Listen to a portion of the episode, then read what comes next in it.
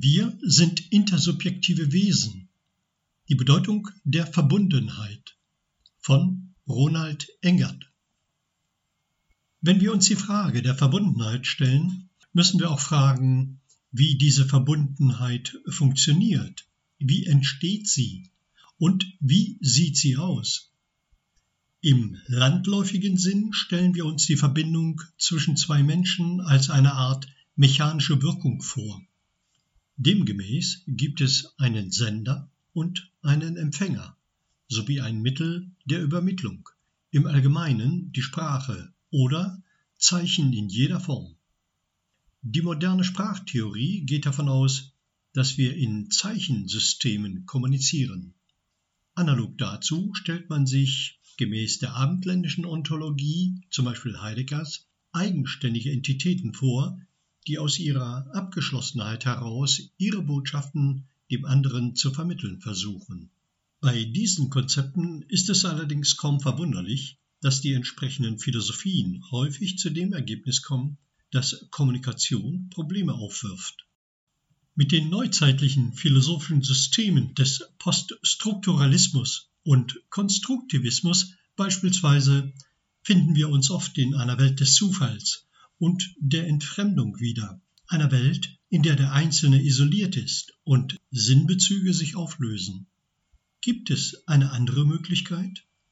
Das Phänomen der Quantenverschränkung weist auf ein anderes Wirkungsprinzip hin, in dem zwischen zwei Akteuren keine Kraft wirkt, sondern eine Phasenkorrelation stattfindet, eine Kohärenz.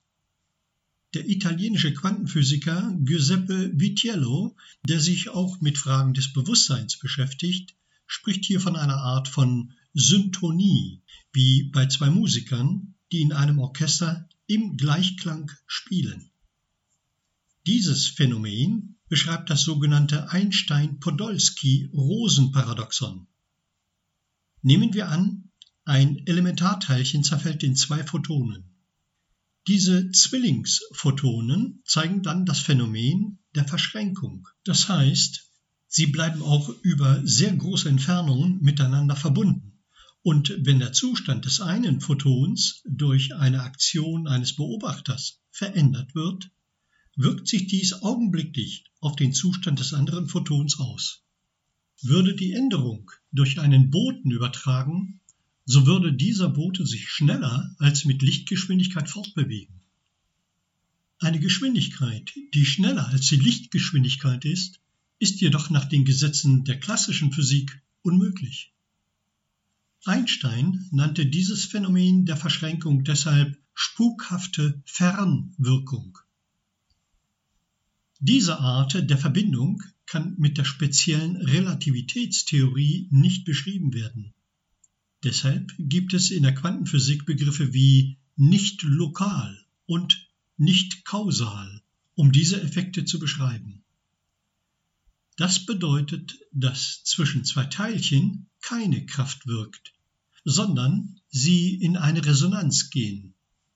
Es gibt keinen materiellen, raumzeitlichen Einfluss und trotzdem geschieht eine Wirkung.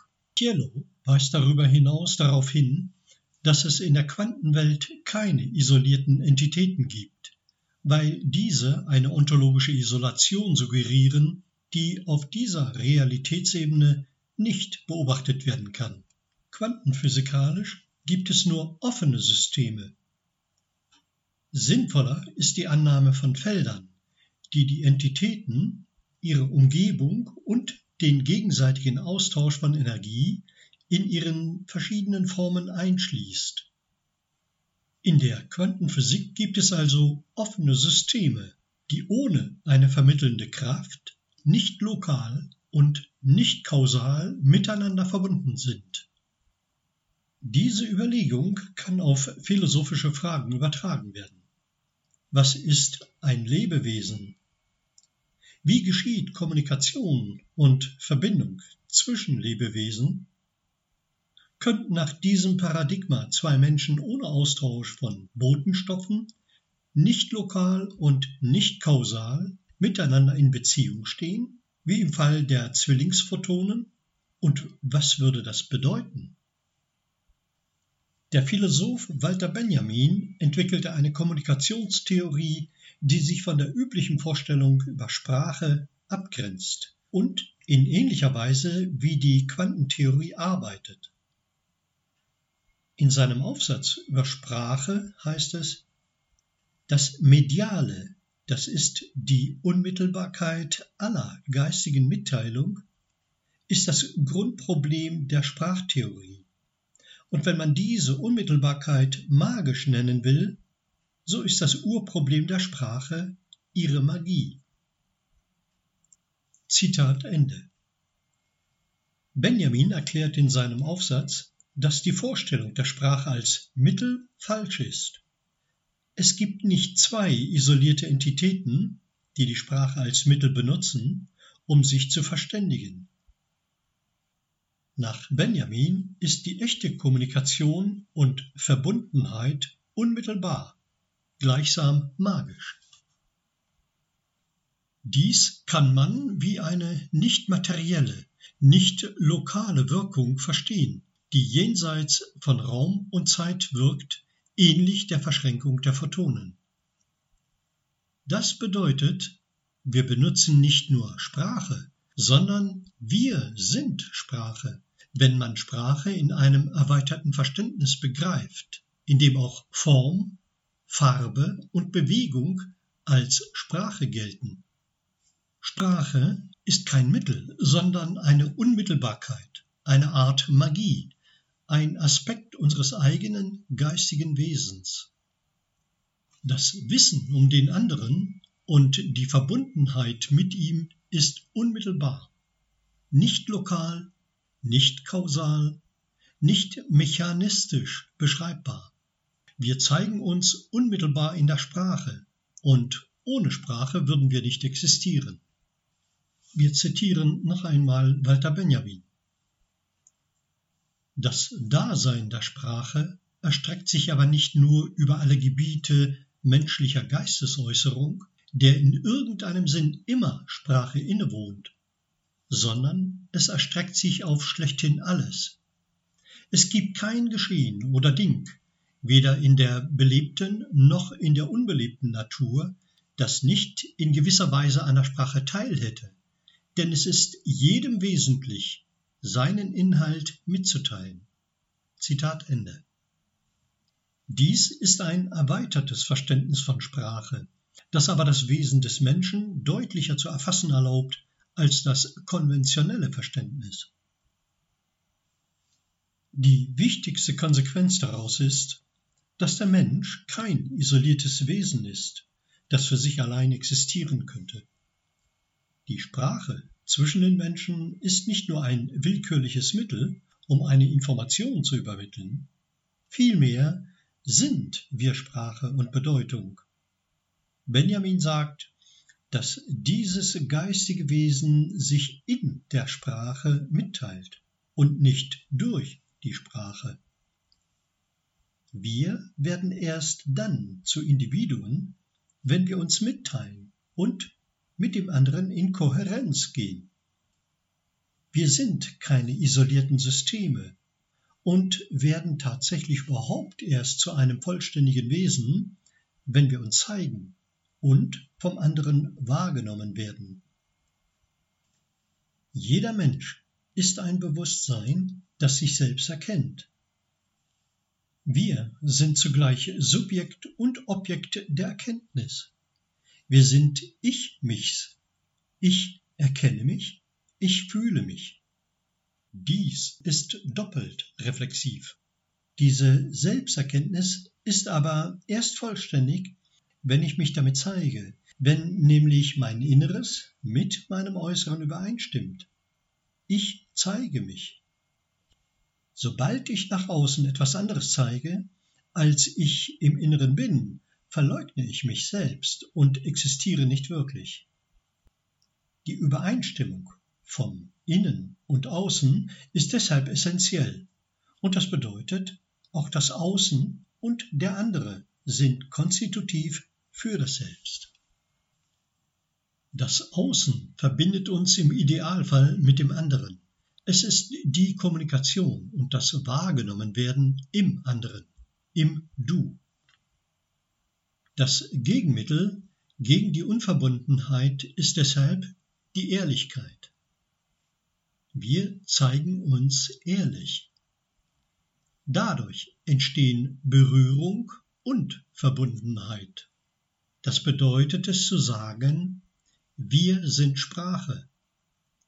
Sprache ist eben kein Mittel, mit dem sich isolierte Entitäten über Botenstoffe austauschen, sondern es ist eine Resonanz, ein Schwingungsphänomen. Wenn die Saiten gestimmt sind, dann sind sie stimmig. Das läuft bei uns Menschen im Wesentlichen über die Stimme, also über die Sprache, aber auch über Gestik, Mimik, Farbe und Form.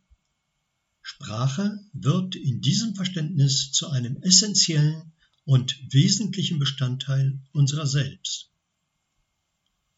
Das Wahrste wiederum ist, wie Benjamin feststellt, das Ausgesprochenste. Wir sehen hier eine besondere Form der Mystik. Im innersten Kern unseres Wesens gibt es etwas Unausgesprochenes. Das will ausgesprochen werden und findet seine Vollendung in dieser Äußerung des Inneren. Die innerste Wahrheit ist hier nicht etwas, wofür es keine Worte gibt. Je tiefer, das heißt je existenter und wirklicher der Geist, desto aussprechlicher und ausgesprochener ist er, so dass das Ausgesprochenste zugleich das reine Geistige ist. Dies führt zu dem für die Religionen so zentralen Begriff der Offenbarung, worin Benjamin eine hinreichende Bedingung und Kennzeichnung der Göttlichkeit des geistigen Wesens das sich in ihm ausspricht, sieht. Denn ein solches Wort sei unantastbar. Das wahre Selbst.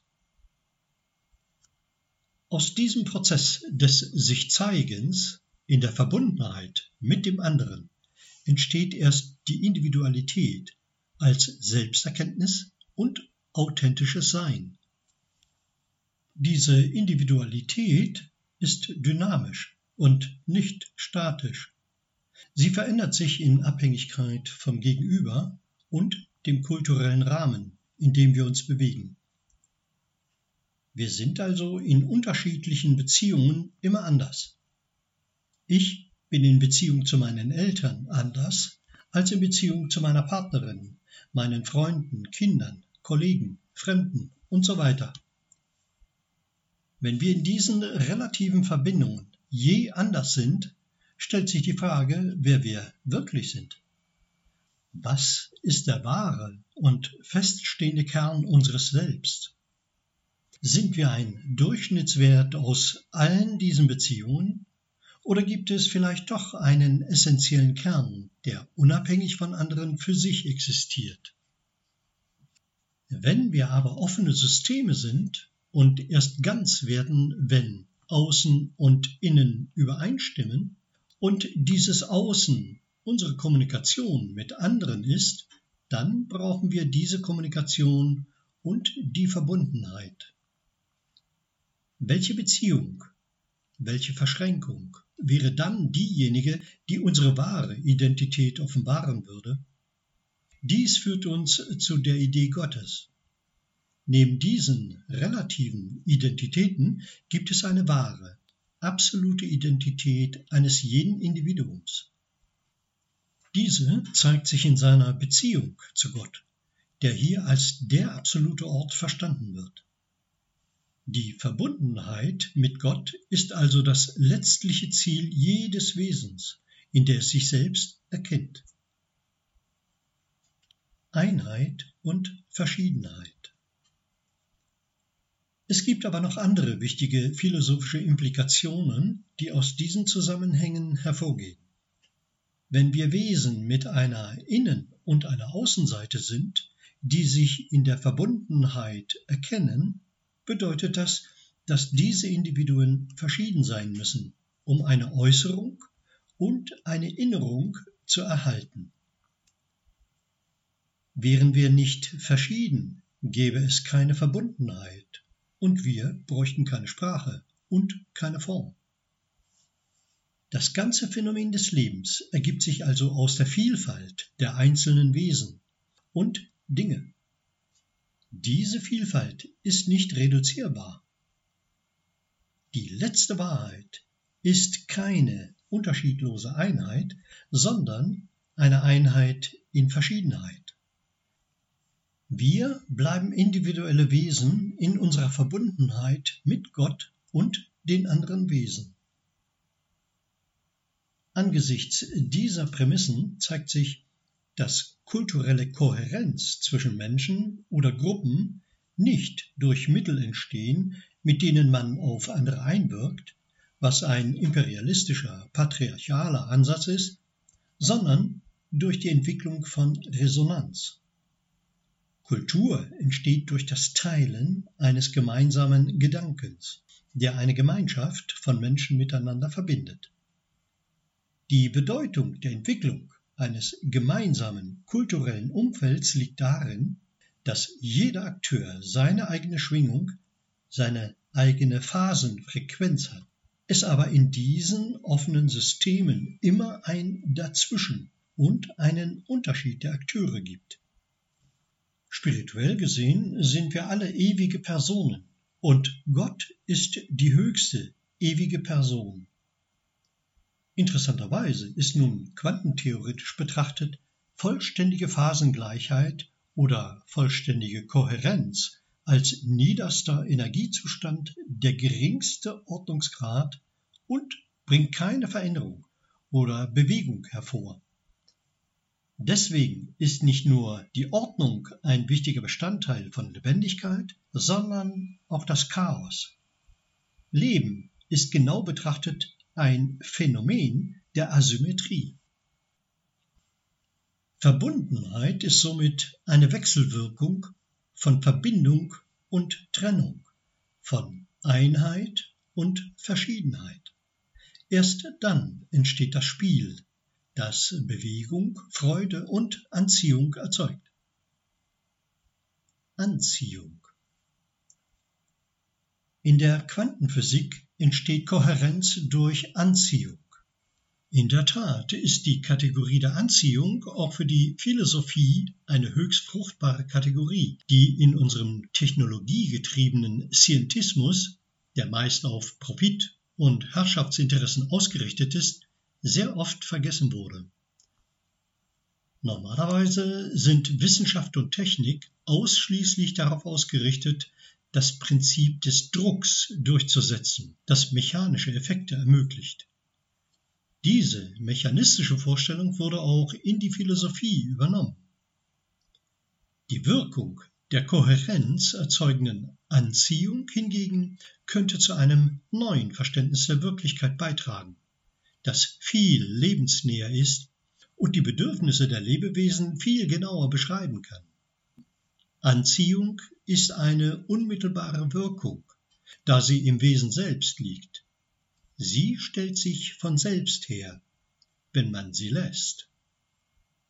Mit dieser Sichtweise könnte es gelingen, ein völlig neues Paradigma zu etablieren, sowohl in den Geistes- als auch in den Naturwissenschaften. Demzufolge sind wir Menschen offene Systeme, die den anderen brauchen, um sich selbst zu werden. Wir verwenden keine materiellen Kräfte, um auf andere einzuwirken, sondern schwingen in der gleichen Phase, um Kohärenz herzustellen.